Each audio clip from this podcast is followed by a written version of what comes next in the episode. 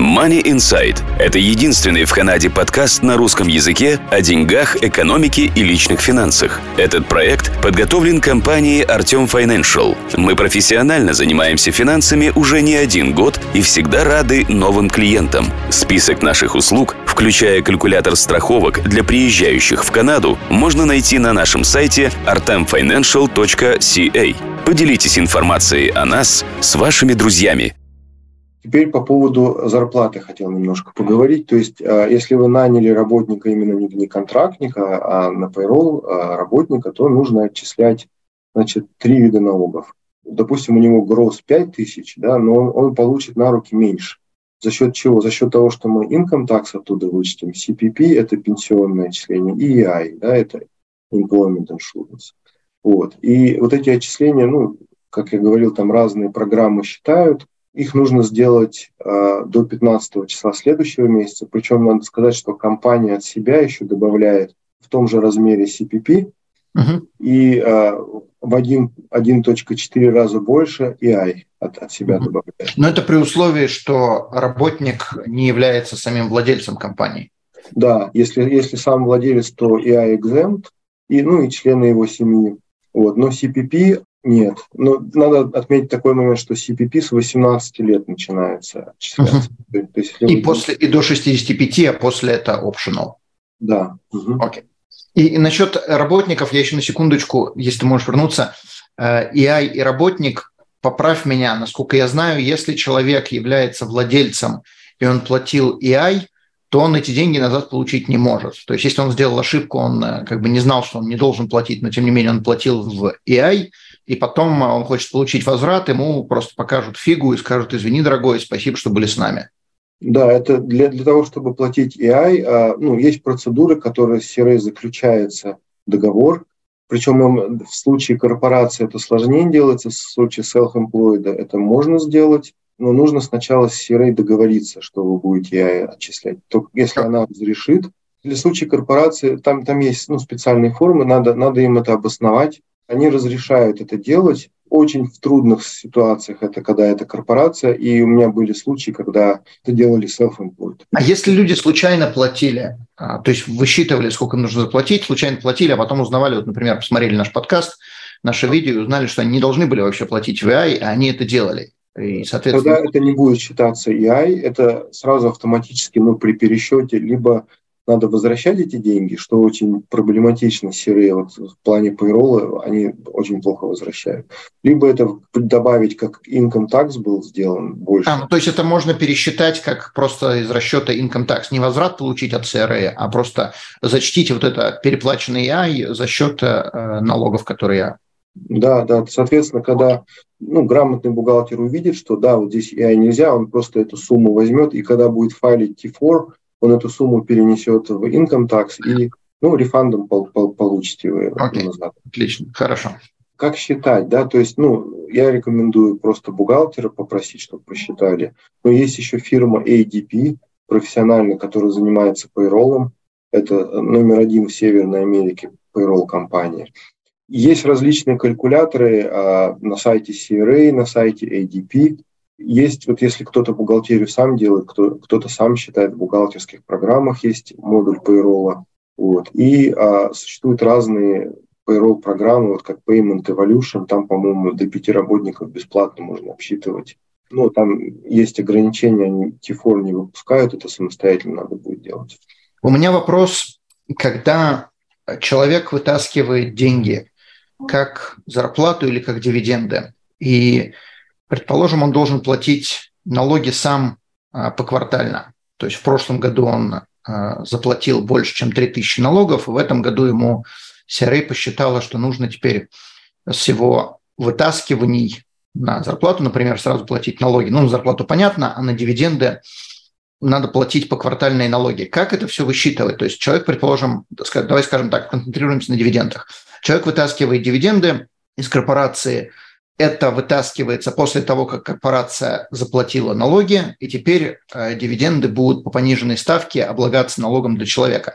Вопрос, как человек должен считать, сколько налогов он должен заплатить на вытащенную, там, не знаю, тысячу долларов дивидендов? Но вообще сами вот эти installment payments, а, они автоматически считаются от размера прошлого налога. Допустим, был налог персональный 4 тысячи. Сирей а, пришлет письмо, либо ну, будет видеть, что, что нужно заплатить столько. Если вы видите, что будет в этом году больше, то лучше, конечно, посчитать ну, примерно с, с вашим бухгалтером, сколько у вас налогов будет выходить, сделать сценарий такой и сделать предоплату по этим налогам, чтобы они а, ну, соответствовали. Окей, okay. а когда мы делаем предоплату, есть какие-то сайты, где можно э, просто зайти и внести, так же, как мы платим налог корпоративный, есть какой-то сайт у CRA, куда можно зайти и заплатить налог э, личный? Да, то есть есть личный. То есть вы когда платите э, вообще, ну, э, делаете оплату что по корпорации, что по персональным, вы указываете период, за который вы платите. И uh-huh. вот этот период вы указываете будущий, то есть период. И тогда деньги пойдут туда.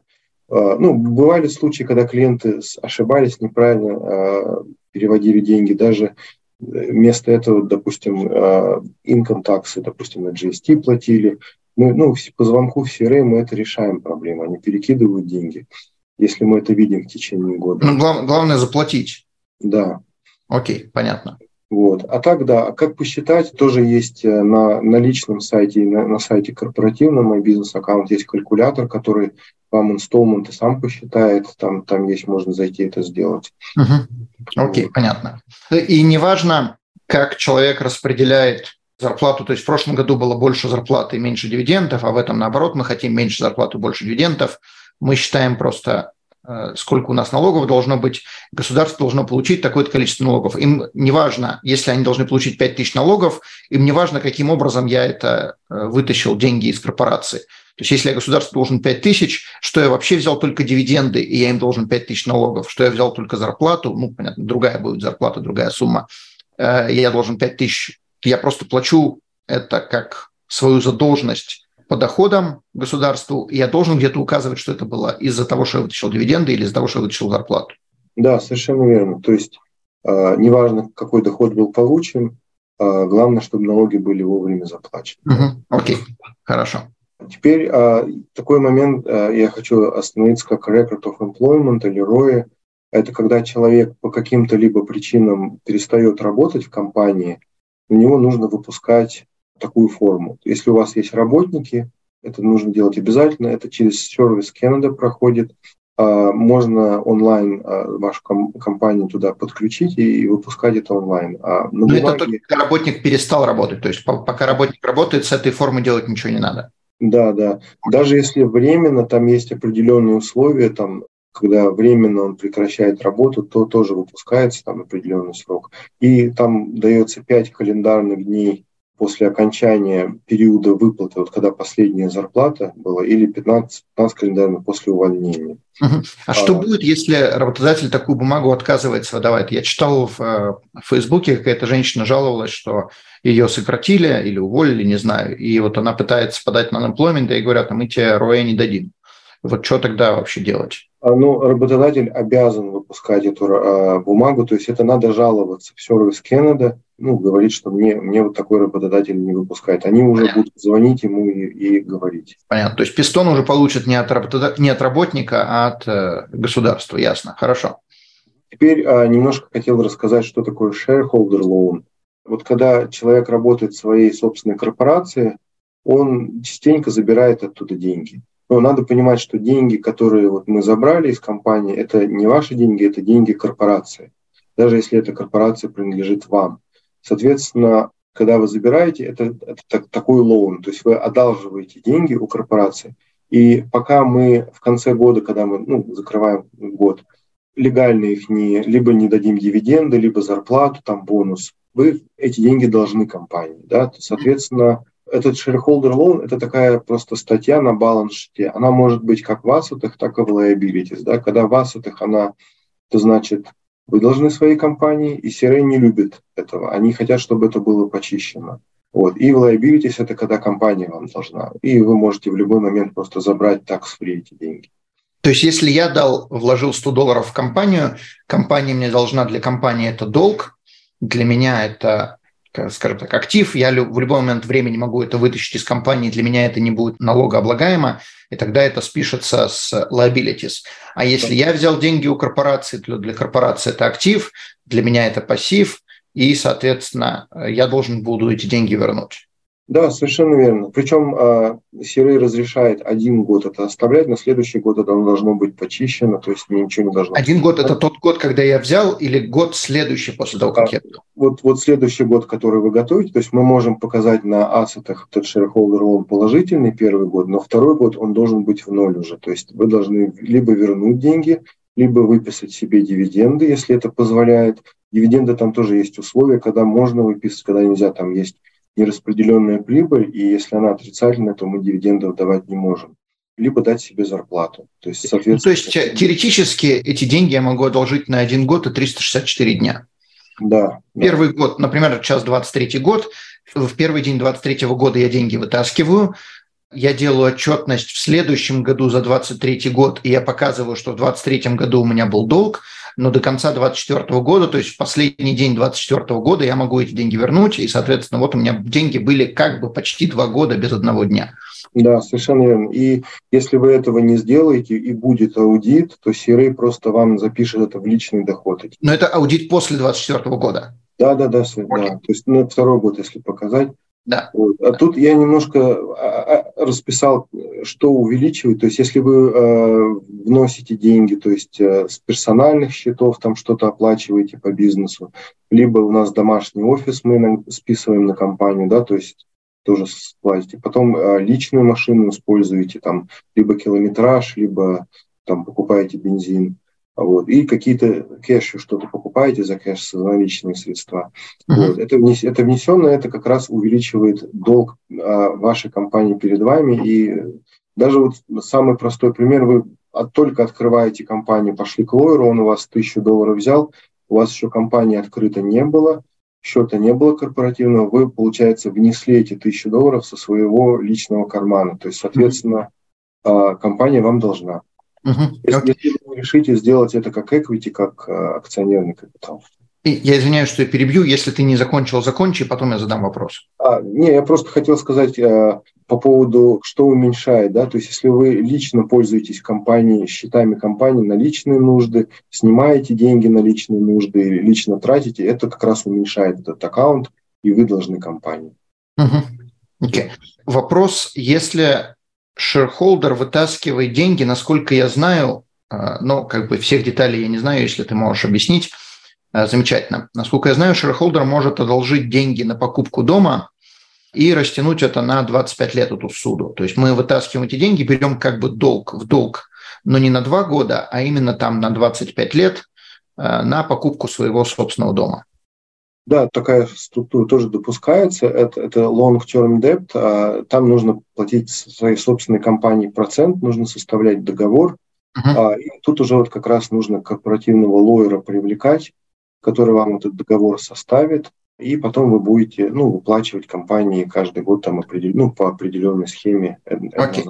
То есть для тех, кто собираются, у кого есть много денег в компании, э, соответственно, они не вытаскивали большие суммы, э, чтобы не платили много налогов, Э, то имеет смысл вытащить деньги на покупку своего собственного дома. Замечу, это именно на покупку своего дома, не на покупку э, инвестиционную. Вы решили для себя сделать инвестиционную недвижимость, для этого не прокатит, насколько я знаю. Но если вы, вы сейчас рентуете, хотите купить дом, э, то вы можете с адвокатом, как Марат сказал, вы можете с адвокатом оформить контракт, сделать это грамотно и, соответственно, на большой срок одолжить у своей корпорации деньги, и вам надо будет своей корпорации платить налог, но это то, что вы пропишете в своем контракте. Ну, как бы своего рода у вас ваша корпорация будет ваш моргидж. Не обязательно делать только моргидж с вашей корпорацией, вы можете сделать моргидж с банком и какую-то часть денег взять у своей корпорации также. Угу, совершенно верно. Теперь, вот как я говорил, как к этому относится CRA, то есть э, нужно возвращать. То есть два года подряд это нельзя делать, и нужно что-то, ну, как-то это делать. Насколько я помню, э, поправь меня, если я не прав, нельзя возвращать э, кусками, надо возвращать сразу одним махом. То есть э, там нельзя сказать, вот я там 50 долларов я сегодня верну, потом 300 долларов я завтра верну. Надо, вот я взял 10 тысяч, я должен 10 тысяч вернуть. А разбивать это на какие-то там installments нельзя. Но поправь меня. Да, ну на, надо вернуть, то есть CRA видит конечную отчетность, когда мы год закрываем. Если там будет э, цифра какая-то другая, не ноль, то тогда да. А, а так, а если это возвращается в течение года, там, то я думаю, там принципиально не будет проблемы, да, но нужно вернуть сразу. Окей. Okay.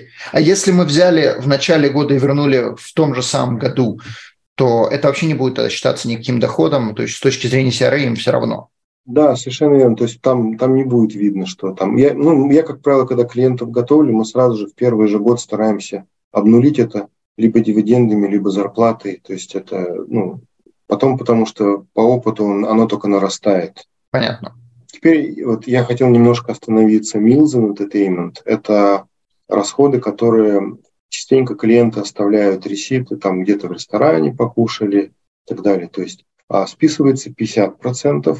Почему 50? CRA а, подразумевает, что вы ведете клиента по бизнесу а, в какой-то на деловой ужин, да, и за себя налоги не списываются, списываются только за него.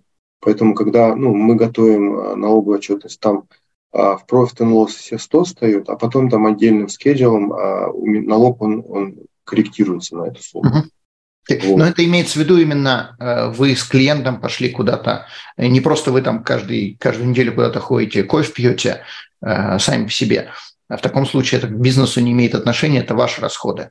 Да, и тут, тут еще важно отметить, что если вы э, делаете так, то нужно каждый раз записывать, с каким клиентом вы ходили, ну, его данные клиент. То есть если будет аудит, чтобы они проверить могли.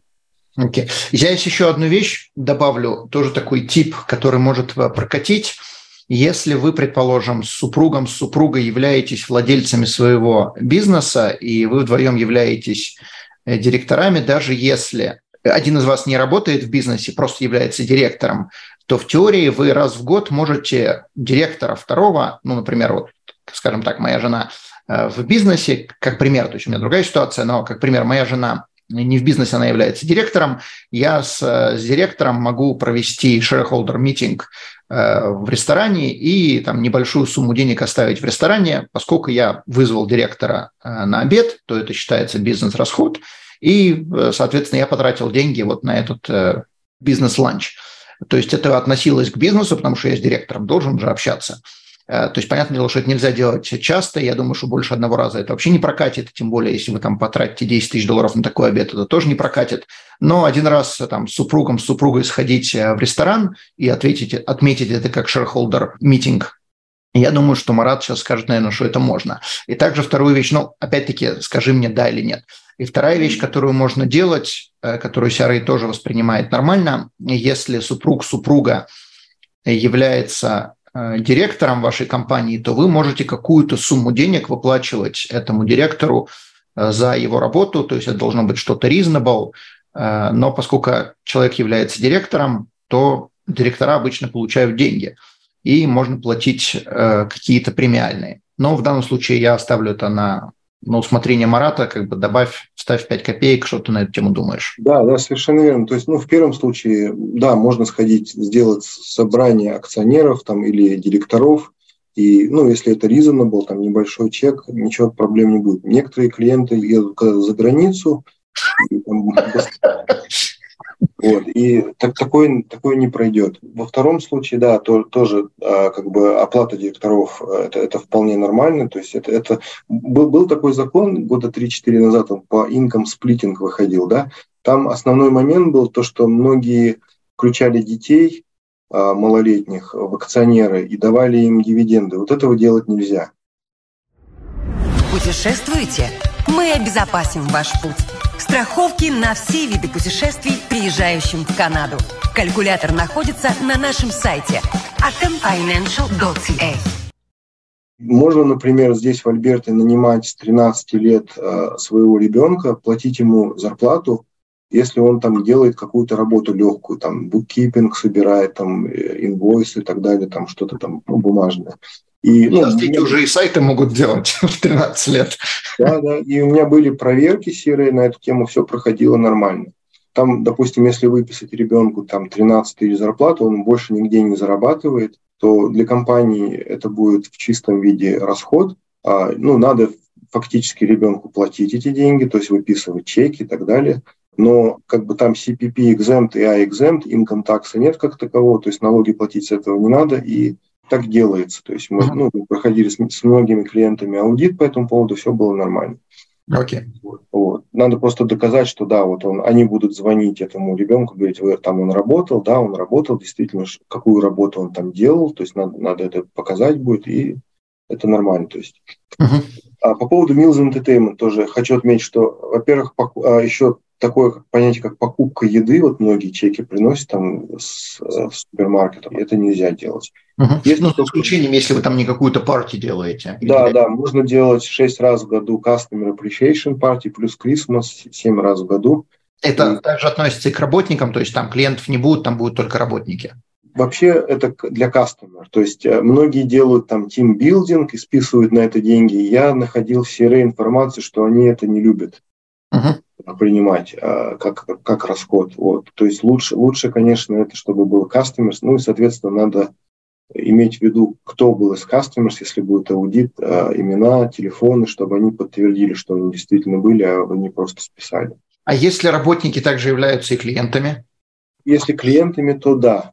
Тут еще важный момент такой а, отметить. Если вы, допустим, платите что-то за своих работников, то там еще нужно это учитывать, когда вы выпускаете T4, то есть им, им доход будет выходить это, да, то есть... Для... Платите, что, что ты имеешь в виду платите?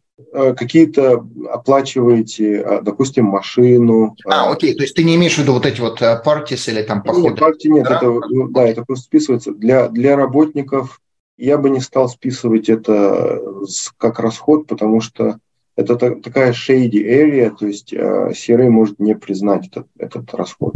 Okay. А вот для кастомеров, да. А вот. как, э, если можно списывать, например, truck driver, он покупает еду, то есть у него есть свой бизнес, он должен э, кушать в дороге, можно ли это списывать и как это работает? Да, truck driver у нас ну, два варианта. Либо, либо когда мы self-employed делаем, там прям сама программа, форма TL1, она заполняет по, по дням, она считает, сколько дней, и там зависимости, а, meal, по-моему, 23 доллара сейчас, а, максимум 3 meal а в день можно. Если это в Америке, то это уже американские доллары, пересчет по курсу. И мы просто упрощенным методом считаем. Вот эта TL1 должна быть подписана работодателем, и там легко списывается. То есть если это трак-драйвер, который full-time работает, там бывает и до 15-20 тысяч на милс э, списания большие такие. Это именно если работник? Если он работает, да, то есть на ТИФО. Если же это через свою корпорацию, 80% там а, идет от МИЛС, оно разрешается списывать. То есть мы, мы тоже также считаем это расчетным путем. То есть надо посмотреть по логбукам, сколько вы были в Канаде, сколько вы были в Америке, и посчитать там 3 мила в день, исходя из этого. Ну, то есть списывать можно? Да. Определенные суммы, окей, хорошо. Теперь по поводу подарочных карт. Да, то есть разрешается покупать подарочные карты списывать это как расход. Если, вот здесь по поводу работников. Если это меньше 500 долларов, то non-taxable, то есть не надо на работника ничего выписывать, просто подарить и списать. И если это а, клиенту, то, соответственно, там сумма не ограничена, но надо знать, что надо записывать, кому вы это сделали, почему, данные этого человека записать. И скажи мне еще такую вещь. Я слышал, я не знаю точно, но я слышал, что если мы делаем подарочную карту, например, из продуктового магазина, там, например, пошли в суперстор, купили э, подарочную карту и там 100 долларов э, клиенту послали, тогда это можно списывать только 50%, потому что это будет считаться food. А вот если мы там купили подарочную карту Canadian Tire, то он не совсем ли является продуктовым, тогда можно списать, или Amazon, тогда можно списать все 100%. А, ну, в конечном итоге, да, если он, он покупает продукты, то Meals Entertainment там 50%. А, но, но, но в целом я бы, наверное, от, от, все 100 списал, потому что мы сами не покупаем себе, как, как, как в плане, когда мы там в ресторан берем клиента. Это все-таки гифт-карт и он полностью тратит на себя. То есть мы, мы можем также купить, например, там а, prepaid визы или MasterCard и подарить, и он, он также потратит ее. А, а, то есть это тоже можно, это не будет считаться как монетарный подарок, э, тогда списать это будет нельзя. То есть это даже гифт-карточку, которая Visa MasterCard можно а, посылать? Да, да, то есть это мы дарим клиенту, то есть за какие-то там ну, по, за реферал там. За, за реферал, да, и, и так далее. То есть, а, вот. И, соответственно, да, это сто процентов должно списываться. То есть, uh-huh. это как идет как advertising promotion или advertising, то есть оно, оно по той категории проходит и списывается. Uh-huh. Okay. А теперь по поводу домашнего офиса. Мы можем списывать домашний офис, если мы не арендуем нигде офис отдельно, и все идет из дома, да, то есть мы, мы там списываем, значит, такие категории, если это дом под mortgage, то interest, utilities, телефон, интернет, property tax, если это физ, там, если мы платим, и какие-то ремонты, если были. А, опять же, это процент, то есть мы смотрим, вот если у нас есть домашний офис, сколько он занимает по проценту от общей площади дома, да, и вот это вот у нас будет домашний офис. Многие работают, у них есть э, по структуре бизнеса, они используют свой гараж для бизнеса там, и так далее. То есть там они считают, они говорят, какой процент мы можем списать. Угу. А интернет тоже можно списать? Я слышал, что списать интернет нельзя, если у вас нет отдельной линии именно относящейся к бизнесу. По опыту мы списывали, через аудит проходило, ничего такого не было. Что а, то есть то же самое, предположим, мы списываем 15% от общей площади, и тогда 15% от интернета можно списать. И, Да, да, то есть если мы, мы работаем, мы пользуемся интернетом для работы, то, то мы его списываем. А телефон тоже сотовый. Бывает, что а, человек полностью говорит, вот это у меня линия полностью, я только по бизнесу пользуюсь. Тогда мы его берем 100%. Uh-huh. Бывает, он говорит, нет, я вот столько процентов персональные звонки, столько, допустим, и мы в процентном отношении уже берем сотовый телефон сколько. Окей. Uh-huh. Okay. Понятно. Теперь, а, как я говорил, accrual versus cash, ну, это начисление или кассовый метод, да, то есть преимущество кассового, то есть там все просто. Надо взять банковские стейтменты, и по, по ним можно сделать бухгалтерию легко и просто.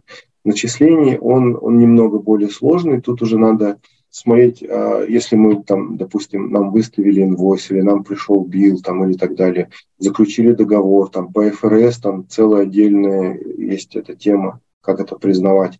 Вот. Но налоговая просит accrual, вот. она более точно показывает, как бизнес ведет, а можно прогнозировать, как в будущем будет идти. Также, если это крупная компания, там менеджеры видят будущие доходы какие-то, да. Uh-huh. Вот, как я сказал, CRA требует это, и IFRS тоже, тоже это требует, accrual accounting. В принципе, а, вот, ну, я здесь как бы все, что хотел как бы осветил, рассказал. То есть, если есть какие-то вопросы. Вопросы по поводу машины. Угу. Если у нас есть вариант купить машину или взять машину в лизинг, э, и, соответственно, третий вопрос к этому относящийся. Стоит ли покупать машину на бизнес, часто спрашивают, или можно покупать машину на себя и списывать ее для своего бизнеса? Ну, машина, скажем так, у нас есть несколько вариантов, да, мы берем либо в лиз, либо в finance, либо покупаем сразу, да, там как бы. А в чем отличие? Если мы берем в лиз а, на компанию, то а, вот эти лизинговые платежи ложатся целиком как expense, там сейчас 900 долларов предел в месяц. То есть если мы купили именно на компанию, то есть, я не знаю, там мы занимаемся перевозками, и, соответственно, мы купили грузовик для компании, тогда можно списывать этот лизинг полностью. А, да, там 900 долларов в месяц, плюс а, GST тоже уменьшает GST, когда мы... До, до 900, окей, то есть лизинг, но не более 900 долларов. То есть не то, что 900 долларов, неважно, какой у вас лизинг, это лизинг или 900 долларов наименьшее из двух. Да, а, вот. Если мы берем машину в финансинг, то мы ее ставим на амортизацию, как мы говорили, вот по тем ставкам амортизируем, но еще есть проценты, да, которые мы платим по финансингу, они идут на экспенс, то есть они расход, расходом считаются. И если мы просто покупаем машину целиком за кэш, там, а, то, соответственно, просто амортизируем. Тут, тут еще важно отметить, что у нас а, есть, ввели новые классы два года назад, вот эти вот а, электрик машины, которые типа Теслы и тому подобное, вот они, там у них свои ставки, и они амортизируются более ускоренно. Там, ну, ваш бухгалтер, он это сделает грамотно все. И предел суммы там больше, который можно амортизировать, поэтому там, ну, более выгодно. А что лучше, покупать или э, брать в лиз? А здесь надо считать, потому что это неоднозначный ответ. Есть машины, которые супер дорогие, они, наверное, больше для лизинга подойдут, когда большой лизинговый платеж. Если же машины недорогие, лизинговый платеж маленький, может быть, имеет смысл именно амортизировать Но в каждом конкретном случае, когда вы покупаете машину, лучше спросить, сколько будет лизинговый платеж, сколько будет, ну, сколько машина она стоит, да, сколько вы ее заплатите. И бухгалтер вам посчитает точно, сколько выгодно в этом случае, сколько в другом. Тут, тут мне а, ну, однозначно ответить нельзя. Окей, okay. а если, предположим, до 900 долларов будет этот платеж, за лизинг мы платим, неважно, там 300 долларов за лизинг, 500 долларов за покупку, будет ли какая-то разница между этими платежами? То есть лизинг, предположим, можем полностью списать, а платеж по финансингу мы не можем полностью списать, там будет какая-то там разбивка. То есть я, я, я считаю, что в данном случае человек работает э, на машине 100% времени и не использует это для личного э, пользования, то есть полностью мы э, списываем расходы.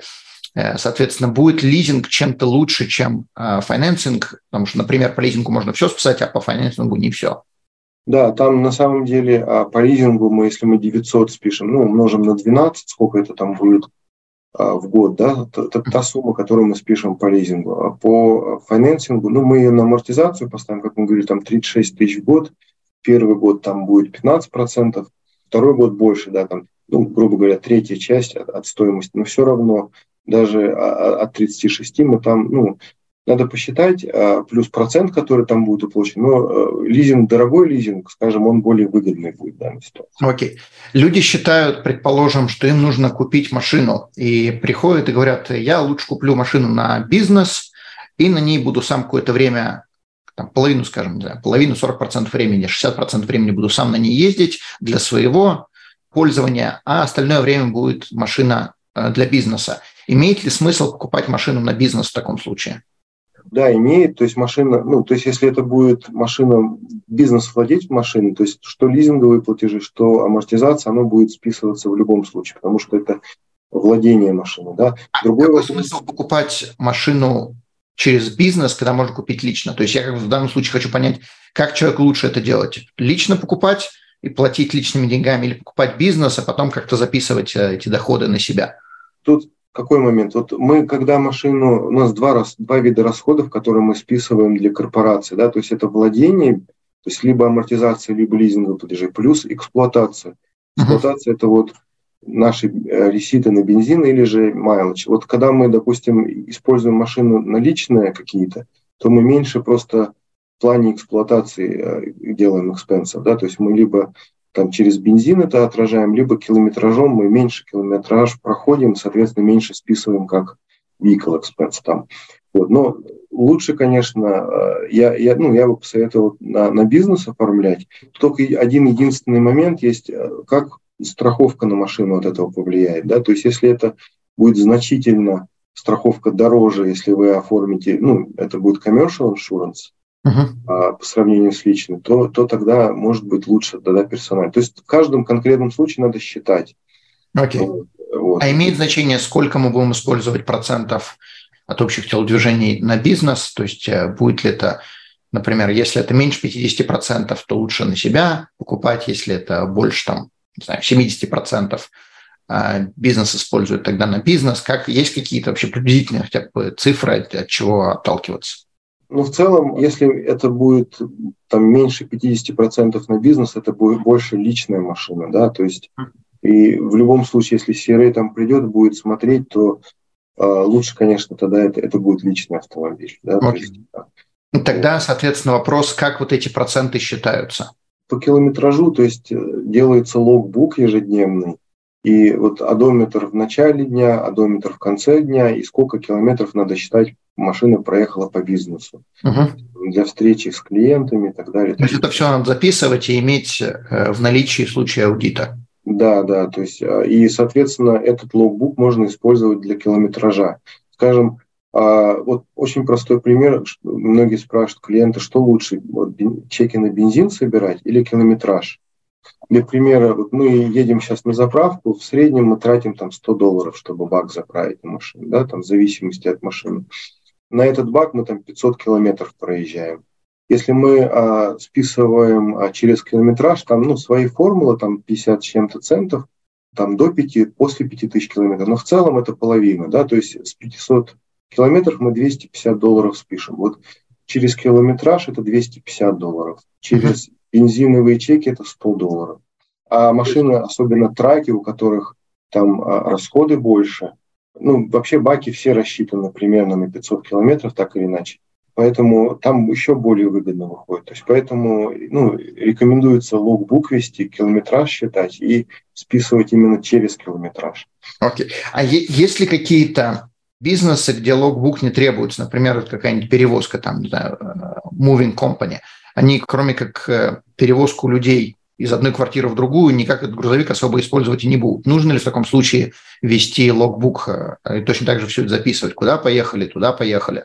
Ну, если они хотят списывать бензин именно через километраж, то да, логбук – это обязательное условие. Если же они хотят, ну, просто собирать все вот эти вот реситы, которые они на бензин тратят, то тогда не надо. Окей, понятно. То есть э, в бизнесе, который относится к движению, если вы не записываете свои движения, откуда, куда, и от какого клиента к какому клиенту, тогда можно только один способ использовать, э, то есть расходы, которые у вас связаны с вашей машиной. Там масло залили, бензин залили, дворники поменяли. Понятно. Окей, Марат, если у тебя больше, соответственно, нечего сказать, если нет никаких еще дополнительных слайдов, нет никаких советов, то последний вопрос к тебе. Э, как с тобой люди могут связаться и, соответственно, с какими вопросами к тебе обращаться? Со мной может связаться у меня веб-сайт gettaxis.ca, uh-huh. либо ну, можно меня найти в social медиа, Facebook я есть, а, позвонить мне можно у меня значит, 403 561 36 97 сотовый, а, либо написать на email info от тот же сайт at gettaxis.ca. Вот. И можно, в принципе, задать вопрос. Я за консультации не беру. Можно прийти в офис у нас на Маклауд Trail, Маклауд и Southland Drive. А, я здесь каждый день бываю, можно записаться, прийти uh-huh. и поговорить более детально. То есть. Okay. И вопрос, могут ли к тебе обращаться люди, которые не живут в Альберте, которые живут в другой провинции? Да, конечно. То есть у меня есть клиенты, которых я файлю и в других провинциях, есть в Онтарио, есть в BC. Угу. Но я думаю, с исключением Квебека. Квебек, да, тут ситуация сложная. Э, это, это пусть лучше бухгалтера, ну, э, у меня есть клиенты, которые живут и работают в Квебеке, я им делаю персональные налоги, но а, на самом деле там а, очень, очень много сложностей, когда делается корпорация. И лучше, конечно, найти местного квебекского бухгалтера, который хорошо в этом разбирается. Да? То есть, так же, как и в американских налогах. То есть, я зарегистрирован в американском IRS, да, я, я, я могу теоретически файлить, но я за это не берусь, потому что это очень много liabilities, очень много знать надо именно ну, практиковать. Знать даже не в той, не в твоей области, знать э, налоги из другой планеты. Понятно, хорошо, отлично. Мы поместим информацию под этим, под этим подкастом. Пожалуйста, не забывайте подписываться, ставить лайки, оставлять комментарии и делиться информацией со своими друзьями. Это очень важно и для нас, и для ваших друзей, потому что информацию, которую вы черпаете на нашем канале, вы не найдете больше нигде. Марат, еще раз большое спасибо и удачных клиентов. Спасибо большое. До свидания. Данный подкаст сделан лишь для вашей информации. Компании, инвестиции, страховые продукты и другие материалы, упомянутые в подкасте, упомянуты лишь для ознакомления и не являются рекомендацией к действию. Так как мы не знаем вашей конкретной ситуации, то мы не можем нести ответственность за ваши действия после прослушивания подкаста. Пожалуйста, обращайтесь к специалистам, если вы не уверены, как поступить. Спасибо, что слушаете нас и не забывайте задавать вопросы.